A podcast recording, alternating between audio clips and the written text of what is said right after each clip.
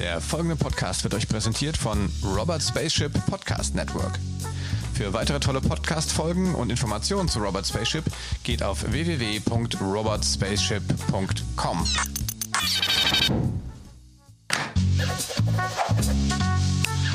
Das digitale Sofa mit Oliver Kemmern. Ja, hallo, herzlich willkommen zu einer weiteren Folge von Das digitale Sofa Spezial. Heute äh, wiederum mit einem alteingesessenen äh, digitale Sofa-Gast mit Dirk van Gehlen. Hallo Dirk. Hallo, Grüß dich. Wie geht's dir? Guten Tag. Den Umständen entsprechend geht's mir.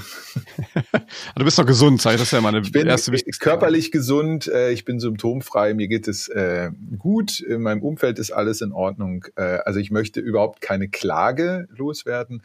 Aber die aktuelle Situation ist natürlich wie für jeden anderen auch eine besondere Herausforderung.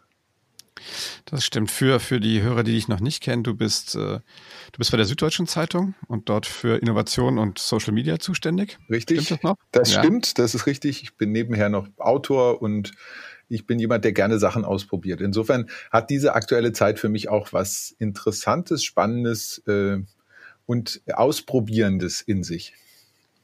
Du hast ein eigenes Podcast-Format. Hast du schon mal hier mit so, mit so einem Remote-Tool gearbeitet wie Zencaster? Nein, tatsächlich ist es jetzt gerade äh, meine, meine erste Zencaster-Aufnahme. Bisher schneiden wir das immer noch über zwei iPhones zusammen. Äh, für unseren kleinen Podcast wirbt das den ich mit dem Lukas von Gewinner zusammen mache. Da verbinden wir uns digital und sprechen dann jeder auf seiner Seite rein und schneiden es nachher zusammen. Aber das scheint ja hier echt gut zu funktionieren. Äh, siehst du, vielleicht probieren wir auch das genau mal aus.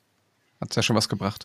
Ja, in jedem Fall. Also wie ich überhaupt finde, dass ich das, ich finde es super, dass wir, dass wir in dieser, dieser verwirrenden Zeit, in diesen unsicheren Zeiten merken, wie toll es ist, sich mit Leuten zu vernetzen. Und das äh, klingt nach so einer Plattitüde, aber es ist richtig, geteiltes Wissen ist mehr Wissen und äh, es wird nicht weniger, wenn ich es mit anderen teile. Und Vernetzung und sich austauschen ist in diesen unsicheren Zeiten ein ganz guter Weg, um sich zu orientieren. Also insofern freue ich mich, dass wir reden und ich jetzt schon was gelernt habe. Ja, siehst du mal. Gut so. Ähm, wie, wie hast du, äh, wie, wie war die, sag ich mal, die Dramaturgie bei dir? Wie, wann, wann hast du es erstmal wirklich äh, auf Auswirkungen auf deinen Job ähm, verspürt? Wie dramatisch sind die aktuell? Könnt ihr noch ganz normal arbeiten? Wie, wie, wie sieht es in eurem Metier aus gerade? Ähm, der Kollege Fabian Heckenberger, äh, der bei uns äh, der, der CVD ist, hat einen, Text geschrieben, wie die, wie die Redaktion der Süddeutschen gerade ins Homeoffice beziehungsweise in weiten Teilen im Homeoffice ist. Es sind immer ähm, in Schichten äh, Kollegen am, am äh, Produzieren und die Autorinnen und Autoren sind äh, über virtuelle Slack-Teams, Kanäle miteinander dann verbunden. Ähm, den kannst du ja vielleicht in den Show Notes verlinken. Ähm, da kann man das sehr gut sozusagen für das operative Geschäft sich, sich nochmal durchlesen, wie so eine Zeitung von innen funktioniert. Für mich persönlich ist äh, eine große Herausforderung, Netzwerke in diesen Zeiten zu knüpfen, wo man nicht einfach mal so auf eine Veranstaltung gehen kann oder sich mit Leuten austauschen kann, sondern das virtuell zu tun. Ähm, jetzt bin ich jemand, der das Internet sehr, sehr mag, ähm, aber ich habe das bisher nicht so stark gemacht, weil es irgendwie dann doch netter ist, sich auf einen Kaffee zu treffen, als zu sagen, machen wir doch mal einen Videocall. Äh, dadurch, dass es jetzt nicht mehr anders geht, ähm, entsteht dadurch eine interessante neue Perspektive auf die Arbeit. Also angefangen davon, wie heißt es, wenn ich mich mit Leuten auf ein Bier im Internet verabrede? Timo Hetzel von Bits und so hat äh, Telebier vorgeschlagen, äh, kann man auch verlinken. Finde ich einen ganz guten Ansatz, darüber nachzudenken, welche Begriffe benutzen wir, um Netzwerke zu bauen, ähm, zeigt schon mal ganz gut, was die Herausforderung ist. Äh, wir haben nämlich noch keine richtige Sprache dafür. Homeoffice ist so ein komischer Begriff. Ich glaube, die Engländer selber sagen eher Working from Home. Ähm, für eine Form von digitaler Zusammenarbeit, die man früher dann mal Telearbeit genannt hat. Uns fehlen noch die Begriffe, weil wir es gerade nicht gelernt, weil, weil wir es bisher noch nicht gelernt haben, äh, auf diese Art zu arbeiten. Und das finde ich extrem spannend, extrem herausfordernd, aber auch extrem anstrengend. Also ich bin abends schon ordentlich gerädert. Ja, mit. ja, ich weiß, du, du hast ja auch Kinder, ne? Das ist ja auch immer, finde ich, auch nochmal so eine zusätzliche Herausforderung, da zwei, zwei äh, oder noch mehr Arbeitsabläufe, ja. äh, Tagesabläufe ja. zu, zu, zu strukturieren und denen auch zu helfen. Ich habe ein äh, mit mit äh, die Idee kommt zwei von zwei Kumpeln von mir. Wir haben einen, einen Blog relativ schnell gestartet, das heißt coronapause.de wo wir so ein bisschen Elternperspektive bündeln wollen. Und da habe ich einen kleinen Text über Homeoffice geschrieben oder das, was wir so Homeoffice nennen. Und den habe ich mit dem Gedanken begonnen, dass es eigentlich unmöglich ist, in dieser Zeit Homeoffice, also einen Job äh, anständig zu machen und gleichzeitig anständig die Erziehung und die schulische Betreuung der Kinder zu gewährleisten. Also bei, eins von beiden muss immer leiden und ähm, das, was wir gerade erleben, ist eine Herausforderung, mit Scheitern umzugehen, also mit den eigenen Unzulänglichkeiten, mit dem, dass das, was man sich vornimmt, per Definition nicht klappen kann.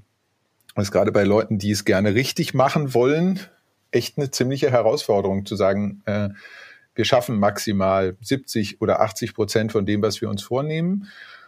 Und die 20 Prozent fehlen halt. Und äh, das ist für manche Leute eigentlich, also die denken dann immer, sie machen alles falsch. Und für manche Leute ist es eine ganz schöne Übung da drin, Sachen tatsächlich zu machen. Also es gibt ja in der agilen Softwareentwicklung diese Idee von done is better than perfect und diese Idee von, wenn du 80 Prozent schaffst, bist du eh schon besser, als wenn du gar nicht angefangen hast.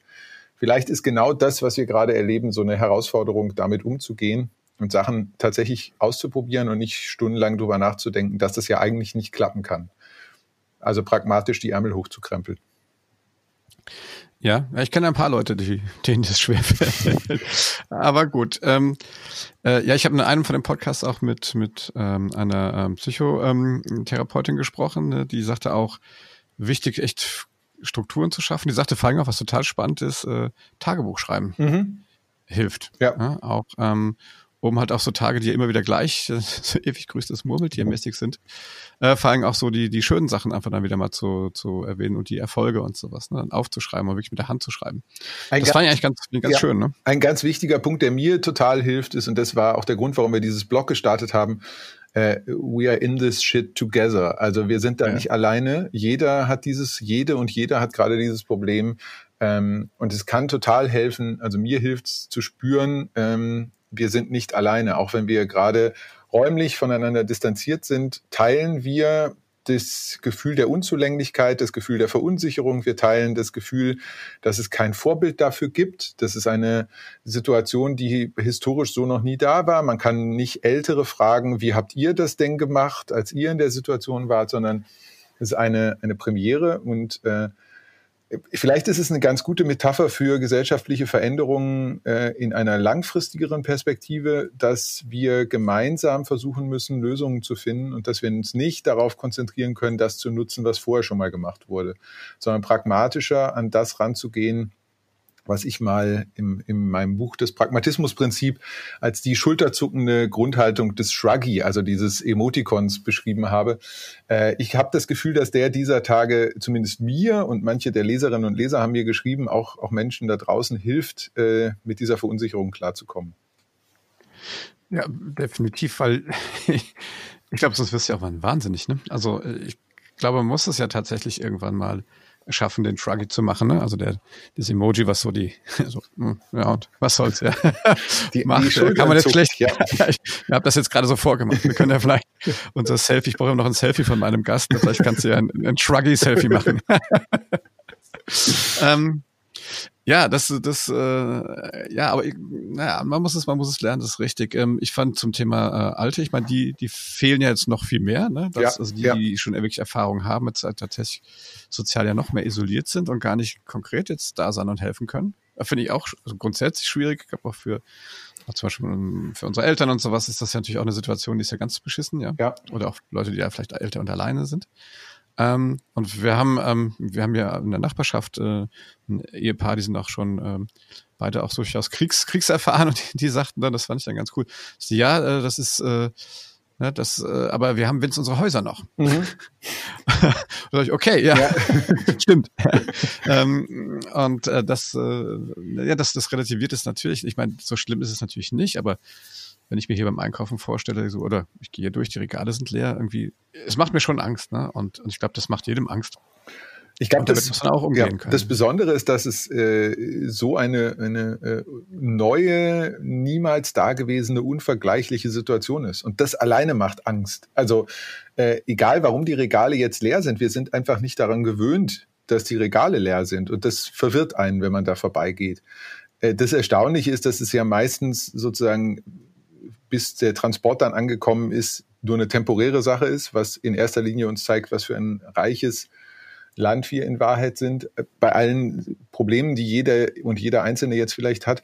Ähm, es verändert die Perspektiven und das ist, äh, ich möchte nicht in diese Rede von die Krise als Chance kommen, aber die, dieser Perspektivwechsel ist schon was, was man nicht nur als bedrückend, sondern auch als gestaltend sehen kann. Zu sagen, ich kann jetzt auf andere Art und Weise mal auf mein Leben, auf mein Arbeiten, auf mein Umfeld gucken und äh, vielleicht fallen mir Dinge auf, die mir vorher nicht aufgefallen sind. Vielleicht fange ich an, Dinge wertzuschätzen, die ich vorher nicht gesehen habe. Vielleicht bemerke ich Entwicklungen, die mir vorher nicht klar waren und äh, kann vielleicht eingefahrene Wege verlassen und zurückkommen zu Sachen, die ich eigentlich wollte, Dinge ausprobieren, die ich, die ich, wo ich nie Zeit hatte, sie auszuprobieren. Das finde ich ist hilft mir manchmal den Blick sozusagen nicht nur auf das zu lenken, was einem ja schon auch Angst und Sorge machen kann. So niemand weiß, wie lange, niemand weiß, was passieren kann. Prognosen sind schnell hinfällig. Wir können bestenfalls auf Sicht fahren. Das in einer Welt, in der wir gerne jemanden haben, der uns sagt, äh, hier gibt's den Masterplan und ihr könnt euch auf mich verlassen, das ist die Prognose, ist es halt ein sehr beunruhigendes Gefühl. Hm. Ja, ich weiß nicht, wie das bei euch jetzt im, im Job ist. Also merkt, merkt ihr schon, also ist, ist bei euch, ist das jetzt irgendwie, also merkt ihr wirtschaftliche äh, äh Verluste irgendwie jetzt schon? Also äh, wenn, wenn, du dir die Medienbranche in Gänze anguckst, sieht man, dass die, die ähm, klassischen B2B-Geschäftsmodelle, also das, was man so Anzeigen nennt, äh, sich gerade massiv natürlich verändert, weil große Teile dessen, was ein vor Ort ein, ein körperliches Anwesendsein verlangt, also Besuche in Geschäften, Besuche in äh, Veranstaltungen im Fußballstadion, sind ja halt gerade nicht möglich. Das äh, fängt an, dass man darüber dann halt einfach auch nicht berichten kann, wenn es nicht stattfindet. Erster Teil. Das zweite ist aber, dass dafür natürlich auch nicht mehr geworben wird. Ähm, und das trifft die Medien in Gänze äh, gerade schon, schon entscheidend.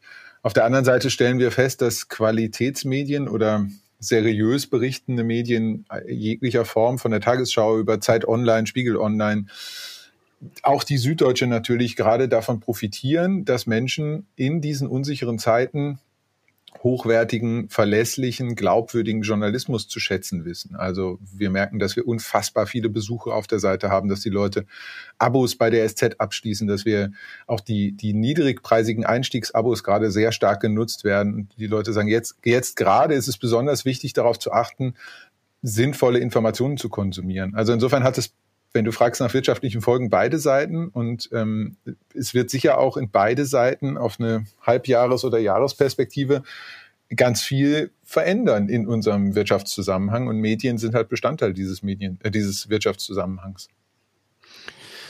Ähm, kriegst du über, ähm, also ich habe immer so, so drei, drei Punkte eigentlich immer, die, die, die mich da so interessieren. Also auf der einen Seite klar, so wie kann man arbeitsfähig bleiben als, als Wirtschaftsbetrieb in der Form. Mhm. Schon gesagt, bei euch, ihr sagt, okay, Homeoffice und gut, muss anders recherchieren irgendwie und hin und her. Ähm, und das zweite ist äh, für mich immer so die, das Thema so der Sichtbarkeit, ne? Also die, wie, wie schaffe ich das, wenn jetzt so die, die herkömmlichen Wege, wie ich früher äh, mich als Unternehmen oder auch als, als Person oder sowas präsentieren können, so dass andere davon erfahren haben, was ich mache. Ähm, wie, wie gehst also für dich ist das ja eh ein, ein alter Hut, ne? Man, du bist eh viel in den, in auch den sozialen Medien unterwegs, aber stellst du da bei dir oder bei anderen fest, dass das jetzt irgendwie sich gerade ändert und dass die Leute neue Sachen machen müssen? Total. Also ähm, ich glaube, dass das angefangen von Unterricht äh, ist auf einmal digital möglich, wo ich jahrelang immer gehört habe, das geht überhaupt nicht. Unterricht geht nur, wenn man am gleichen Ort ist. Äh, natürlich funktioniert es und äh, ich sehe, sehe wahnsinnig viele tolle Beispiele von extrem rührenden Lehrerinnen und Lehrern, die sich extrem viel Mühe geben und ich habe wahnsinnigen Respekt vor deren Arbeit, die sich filmen, wie sie unterrichten, die kleine Videos schicken und die zeigen, natürlich geht's, wenn man will, weil die andere Option gerade verschlossen ist. Und ähm, ich glaube, dass uns das, wenn wir es klug nutzen im Denken, wahnsinnig helfen kann, weil es uns, ich habe hab so einen kleinen Text für die SZ geschrieben, wo ich behauptet habe, dass ich glaube, dass wir jetzt das Internet das erste Mal in der Geschichte richtig als Internet wahrnehmen, ähm, weil es der Weg ist, ohne den wir gerade gar nicht in Kontakt sein könnten. Wir beide könnten gerade ohne Internet gar nicht reden.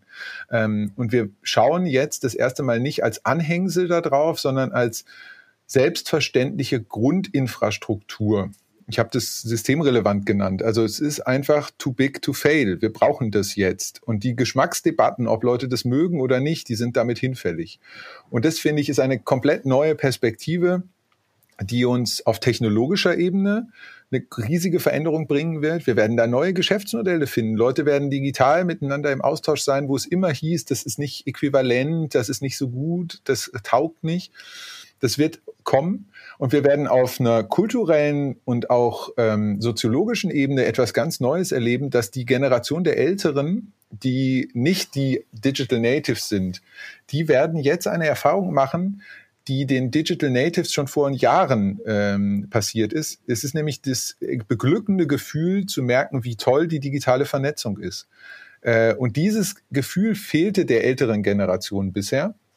Und jetzt sieht sie, dass ohne digitale Vernetzung gar keine Verbindung mehr möglich wäre. Und deswegen freut man sich jetzt wenigstens daran, dass man digital vernetzt ist. Und das ist ein, ein Gefühl, das jetzt beide Generationen miteinander teilen. Und das wird auch eine soziologische Veränderung nach sich, nach sich ziehen. Ja, das, das glaube ich allerdings auch, ja. Wenn man jetzt guckt, auch, es ist ja noch nicht mal so das, was die ältere Generation ist. Ich glaube, es gibt auch in unserer Generation durchaus Leute, die der ganzen Sache erstmal noch skeptisch gegenüberstanden. Also gerade wenn man jetzt überlegt, so wir, wir machen da jetzt alle Workshops irgendwie mit, keine Ahnung, mit Zoom oder mit ja, Teams oder ja. whatever. Ja. ja. Nee, Entschuldige. Nee, das, das, das, ist genau so ein Punkt, den wir gerade lernen müssen. Es war jetzt von mir irre unhöflich, dass ich dich unterbrochen habe. So, äh, und das ist aber, äh, also, sorry, du musst bitte den Gedanken gleich zu Ende sagen, nur ganz kurz als Fußnote. Das ist was, was ich noch nicht kann. So, wie reden wir in einer virtuellen Verbindung miteinander? Jetzt haben wir sogar noch eine halbwegs stabile, ohne Latenzen und so. Ähm, einfach sich ein bisschen zurücknehmen. Hier klassischer äh, Mansplaining, weißer alter Mann, Dirk von Gehlen, äh, Move, dich einfach zu unterbrechen. Du wolltest einen Gedanken formulieren. Entschuldige bitte.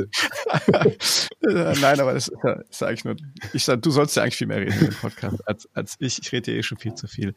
Ähm, jetzt habe ich meinen Gedanken auch vergessen. So, zack.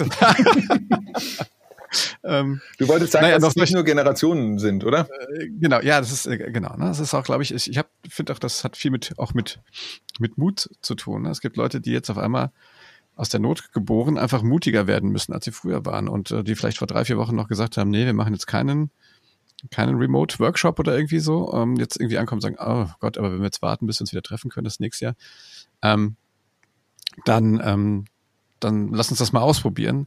Dann werden die schon ähm, zwangsläufig mutig. Ja.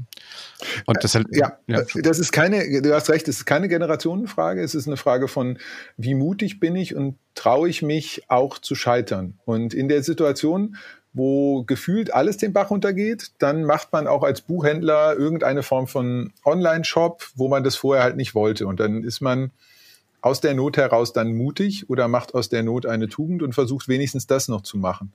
Ähm, und das ist eine spannende gesellschaftliche Entwicklung, die dadurch entsteht, durch diesen, diese äh, Entwicklung hin zu etwas mehr Mut und etwas mehr Ausprobieren. Und ähm, die mag ich. Gleichzeitig tun mir natürlich die Leute alle leid, die das, die jetzt brutal unter diesen wegbrechenden Sachen leiden, weil ähm, wären wir noch ein bisschen weiter mit digitalen Vernetzungen und Geschäftsmodellen, dann würde es sicher auch auf der Ebene des Mittelstands und der Kreativen besser funktionieren. Das sieht man daran, dass Amazon gerade wahrscheinlich äh, sich ein großes Loch in den ohnehin schon sehr vollen Bauch freut, äh, dass jetzt alle Leute endlich verstehen, dass digitale äh, Bestell- und äh, Delivery-Systeme dann doch funktionieren. Ja, ja klar. Ne? Ich meine, da ist ja interessant, dass die jetzt tatsächlich schon auch da reglementieren müssen, ne, was jetzt zuerst verschicken, ja. Ähm, ja, klar, es ist ja ganz, äh, ich habe jetzt gerade von, von der, ähm, oh, wie heißt die, glaube die, die Tina Müller ist das, ne, von die jetzt bei früher bei Opel war jetzt bei, bei Douglas ja. äh, ist, ja. ne, die sagt, ah, jetzt haben alle Läden zu und jetzt wird unser Online-Shop immer stärker und so. Ähm, ja, und da hat auch zu Recht jemand kommentiert, ja, das ist ja nichts Neues eigentlich. also, dass das jetzt noch newsworthy ja. ist, äh, das ist ja schon erschreckend eigentlich. Ne? Ähm, und es gibt sicherlich immer Sachen, klar muss man ein paar Firmen mal riechen, ja, aber ähm, dass man tatsächlich äh, heutzutage äh, nicht mehr nur eine mono, monoaxiale Strategie fahren kann, das ist ja schon, schon irgendwie äh, schon auch klar, ne? Und aber das ist so mein, mein dritter Punkt, den ich dann immer so, so habe, ist äh, zu sagen, okay, was, wie kann ich mich innovieren jetzt an mhm. der Stelle? Ne? Wie kann ich tatsächlich aus der ähm, aus der Situation raus einfach auch mit den entsprechenden notwendigen Methoden ähm, einfach mal äh, neue, neue Produkte entwickeln, neue Ideen generieren. Ja, das ist ja auch viel, viel Thema hier in, in meiner Podcast-Reihe, dass ich mit Leuten rede, die dann spontan aus, aus dem, aus sozusagen aus der Not raus, aber auf einmal ganz neue Sachen machen. Und dann mhm. probier einfach mal aus. Ja, kann ja nichts, kann ja nichts schief gehen. Ja, also noch schiefer als gerade kann es tatsächlich nee. nicht gehen. Das, das stimmt. Ähm, ich glaube, dass man sich für Innovationskultur da, da, da unbedingt was abgucken muss aus dem, was wir gerade erleben. Ähm, und das ist eben genau dieser in kleinen Einheiten denken, ausprobieren, messen, Schlüsse draus ziehen. Also in dem Lean Startup von Eric Ries kann man das als Methode nachlesen, wie man sozusagen mit, mit einer kleinen Einheit, einem MVP, eine Idee entwickelt, die weiter transportiert und aus Fehlern lernt und nicht den großen Wurf macht. Und ähm, in der klassischen Vor-Corona-Welt waren halt viele Projekte noch so, dass man sie erstmal fertig konzipiert und groß gedacht und äh, große Investments und so. Und dann fangen wir an. Und dann hat man es erst in den Markt geschickt und festgestellt, hups, das funktioniert ja gar nicht. Also eine ganz zentrale Methode ist, an Nutzerbedürfnissen entlang neue Ideen zu entwickeln, schnell damit rauszugehen, ähm, schnell aus Fehlern zu lernen. Das ist was, was man, was man grundsätzlich glaube ich, tun kann, um sich in einer sich verändernden Welt gut zu orientieren. Und jetzt gerade stellt man doppelt fest, wie hilfreich das ist, in kleineren Einheiten zu denken und schneller daraus Schlüsse zu ziehen. Ja, erstaunlich. Nur das Buch von Eric Ries ist ja auch schon keine Ahnung wie alt. Richtig, oh, ja. 1520 ja. Jahre, ja, ja. Ich habe das neulich mal nachgeguckt für, für eine Keynote, also das Agile Manifest von 2001 oder so. Richtig, ja. Ich glaube, wir, wir Deutschen speziell haben uns ja auch lange gesagt, ah ja, ja, der, der ganze Silicon Valley Quatsch braucht ja keiner, funktioniert ja eh nicht. Ja. Ja, und jetzt, jetzt habe ich quasi einen zwanghaften Proof of Concept. ähm, ich ich, ja, ich finde bei der, bei der Betrachtung immer ganz interessant, wenn Unternehmen, glaube ich, ähm, eine klare Vorstellung haben, warum es das Unternehmen gibt. Mhm. Also ein bisschen so diese Purpose-Idee. Und zu sagen, ich, äh, was, was treibt mich denn an? Dann ist das eigentlich jetzt so die, die beste, die beste Zeit, um zu sehen, dass das funktioniert, ne? Weil ich jetzt sage, ich bin eigentlich nicht dafür da, also ich zum Beispiel Parfums zu verkaufen, bis bei Douglas zu bleiben, sondern es geht darum, wahrscheinlich den Leuten einfach einen schönen Moment zu machen oder dass sie sich wohlfühlen oder sowas und dann ist es wurscht, ob die in den Laden gehen oder ob die das online kaufen oder wie auch immer. Ich glaube, das ist eine, eine total spannende Frage, dieses äh, Start with the Why von Simon Zizek, ne, ne, heißt der, glaube ich. Simon Sinek äh, heißt Simon Sinek, so, ja. ja. Ähm, äh, dieses, diese Grundidee ernst zu nehmen, weil du dahinter passiert dann was. Ich habe gestern von einem Hoteldienstleister, äh, eine Hotelplattform, wo ich mal ein Hotel gebucht habe, ähm, ein, äh, ein Content-Marketing-Mail bekommen. Also ich war irgendwie in deren Verteiler noch und da haben die mir jetzt beschrieben, wie ich mein Homeoffice einzurichten habe. Und das ist schon total interessant, ähm, wie dieser Hotelanbieter, äh, von dem man ja bis vor kurzem dachte, okay, deren Geschäft ist noch mal was. Ach so, ja, Businessreisen oder überhaupt Leute dazu zu bringen, dass sie ein Umfeld haben, wo sie, wenn sie irgendwo hinreisen, übernachten können. So, das ist sehr banal zusammengefasst das Geschäft eines Hotels was ist in deren Geschäft, wenn man nicht mehr verreisen kann? Und das finde ich interessant, wie die sich so langsam vortasten und so ein, habe ihn jetzt nicht gelesen, mittelguten äh, Ratgeber geschrieben haben. So richten sie ihr Homeoffice ein, so gehen Videocalls, äh, das sind mögliche Tools, um sich zu vernetzen. Wo man sagen würde, hä, das hat auch mit dem Produkt, das sie machen, gar nichts zu tun. Es hat aber mit dem Purpose, wie du es gerade genannt hast, mit dem Why zu tun, dass nämlich die Idee von so einem Hotelportal ist, eigentlich Menschen dabei zu helfen, sich besser miteinander zu verbinden. Und dafür sind die halt früher sehr oft gereist, die Menschen. Und wenn sie nicht mehr reisen können, dann ist dieser Purpose eben jetzt auf digitalen Methoden Menschen zu helfen, sich zu vernetzen. Deswegen schreiben sie jetzt eine Übersicht, das sind die besten Videocast-Anbieter und so können sie die benutzen. Und das ist ein interessanter Gedanke, die das eigene Produkt sozusagen oder das eigene Geschäft oder der, den, das eigene Why neu zu denken, ähm, weil man dann von einem Nutzerbedürfnis ausgeht und nicht von dem, was man selber gerne machen will oder was man selber das Beste findet oder so. Ja, genau. Ne? Und dann am Ende ist das heiligt der, der, der Zweck quasi das Mittel, ne? Nicht nur das Mittel, andersrum den Zweck. Ähm, ja, aber das finde ich, finde ich eigentlich ähm, finde ich spannend, das mal so, so zu sehen. Ne? Und ähm, naja, und dann kann man natürlich für sich selber da auch ähm, gerade heutzutage auch überlegen, ne, wo, wo bin ich denn eigentlich wirklich nützlich jetzt? Ne? Genau. Und ähm, und wo kann ich jetzt tatsächlich auch äh, vielleicht auch noch mehr Sinn stiften ne, als genau. Wo, wo, bin ich nützlich und was kann ich gut? Das gehört natürlich zusammen, aber die, das nicht einfach nur so zu machen, sondern sozusagen die, die Zuhörschleife, die Feedbackschleife mit zu bedenken. Das ist ein, ein interessanter Aspekt. Also äh, für Medien umso mehr. An Journalistenschulen wird unterrichtet, wie man sendet auf allen möglichen Kanälen. Selten wird dort unterrichtet, wie man gut zuhört. Und ähm, das ist, glaube ich, schon auch ein wichtiger Punkt, wie man wie man misst, ob das eigene Produkt gut ankommt, wie man mit, mit Metriken umgeht, auch wie man diese Metriken kritisch einordnet ähm, und wie man auf, auf Feedback von Nutzerinnen und Nutzern eingehen kann, wie man deren Interessen ermittelt und so. Ähm, vielleicht lernen wir auch in dem Bereich noch, noch entschieden jetzt dazu. So, pass mal auf, Dirk, jetzt, jetzt haben wir mal eine richtige Live-Situation. Ähm, ja, Papa allein zu Hause ah, im ja. Homeoffice, kriege gerade eine WhatsApp von meinem Sohn, dass sein Teams für die Schule gerade abgestürzt oh. ist. Gib mir, pass auf, jetzt machen wir mal Gib mir eine Sekunde. Ja, ich kläre das kurz ja, ja, und dann gut. machen wir weiter. ich mach kurz hier auf Stopp und ja. Der folgende Podcast wird euch präsentiert von Robert Spaceship Podcast Network. So, da bin ich wieder. Ja. ja, das ist lustig. Die nutzen Teams wirklich von der Schule. Cool äh, irgendwie hat er sich verschluckt und musste neu gestartet werden, aber jetzt, jetzt geht's. Okay, jetzt. Bis, und die ganze ja. Klasse drin oder wie ist das? Ja, okay. 19, 19 Schüler waren da ganz drin, Französisch. Krass. Äh, sau cool. So lernen die Kids auch schon Profi-Tools, ne? Wir ja. nutzen halt auch ja. bei uns bei CamWeb auch Teams. Ja.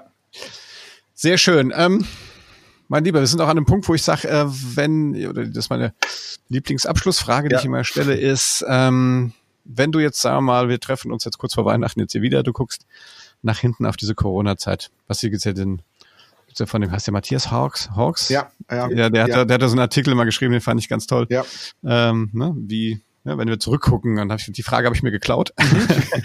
äh, wenn du zurückguckst äh, äh, am Ende des Jahres auf die, die Zeit, was glaubst du denn, was, was, was hat sich verändert? Was, äh, was nehmen wir mit? Was ist vielleicht auch positiver? Ich versuche mal drei äh, Sachen äh, aus der aus der angenommenen äh, Rückschau äh, zu, zu mitzunehmen. Ähm, das eine ist eine Hoffnung. Ich hoffe, dass wir die medizinisch existenzielle Bedrohung besser handeln können. Also dass dieses die Kurve abgeflacht ist, dass es gelungen ist, der der wirklich körperlichen Bedrohung nicht nur, aber vor allem für die Risikogruppen Einheitsgeboten zu haben. So, das ist meine Hoffnung. Ein bisschen eine Sorge ist, das äh, wäre die, der zweite Rückblicks, angenommene Rückblicksperspektive. Äh, äh, wir werden eine massive wirtschaftliche Veränderung und Verschiebung haben, die vermutlich, und das ist meine Sorge für ganz viele, gerade eher prekäre Arbeitsverhältnisse sehr bedrohlich gewesen sein wird da hätte ich die Hoffnung, dass es vielleicht auch Lösungen gibt, aber ich befürchte, dass ganz viel eben an Auftrittsmöglichkeiten nicht eins zu eins so ersetzt werden kann und dass ganz viel an, an, an Live- und Kreativsachen sich neu begründen und definieren muss. Ähm, da habe ich ein bisschen wirtschaftlich Sorge. Und neben dem medizinischen und dem wirtschaftlichen hätte ich als dritten einen gesellschaftliche Hoffnung, dass uns diese Krise vielleicht geholfen haben könnte, anders auf Gewissheiten zu gucken, was einschließt, dass ich super fände, wenn wir tatsächlich die Frage stellen, wer, wer ist gerade, schlimmes Wort, aber wer ist systemrelevant? Warum sind die Leute an, in Krankenhäusern, in Supermarktkasten so schlecht bezahlt? Wie kann man da als Gesellschaft äh, eine andere Perspektive draufnehmen? Und wie können wir mit Ungewissheiten besser umgehen als Gesellschaft, weil ich befürchte, dass diese Ungewissheiten bleiben werden, vielleicht nicht mehr ganz so ganz so schlimm wie aktuell, aber ein Deal, ein Weg zu finden, damit umzugehen, nicht immer schon alle Antworten zu haben. Und diesen Weg nicht populistisch zu begründen, das fände ich total toll. Also einen gelassenen Umgang mit den Neuen, ohne auf die einfachen Antworten der Populisten reinzufallen, das wäre eine, eine Hoffnung, dass äh, ich am Ende des Jahres zurückblicke und feststelle, das haben wir vielleicht ein bisschen gelernt. Das wäre toll. ich hoffe, hoffe, dass du da recht behältst. Ähm, ja, lieber Dirk, vielen Dank, dass du dir die Zeit genommen hast, mit mir heute mal schön remote zu quatschen. Ne? Ich danke für die Einladung, ich danke für die, das Zeigen von Zencaster äh, und ich danke für, für das Gespräch. Es hat viel Spaß gemacht und äh, ich werde verfolgen, mit wem du noch alles sprichst in naher Zukunft. Ja, tu das. Äh, guter Punkt. Empfiehl uns weiter, gib uns Daumen hoch.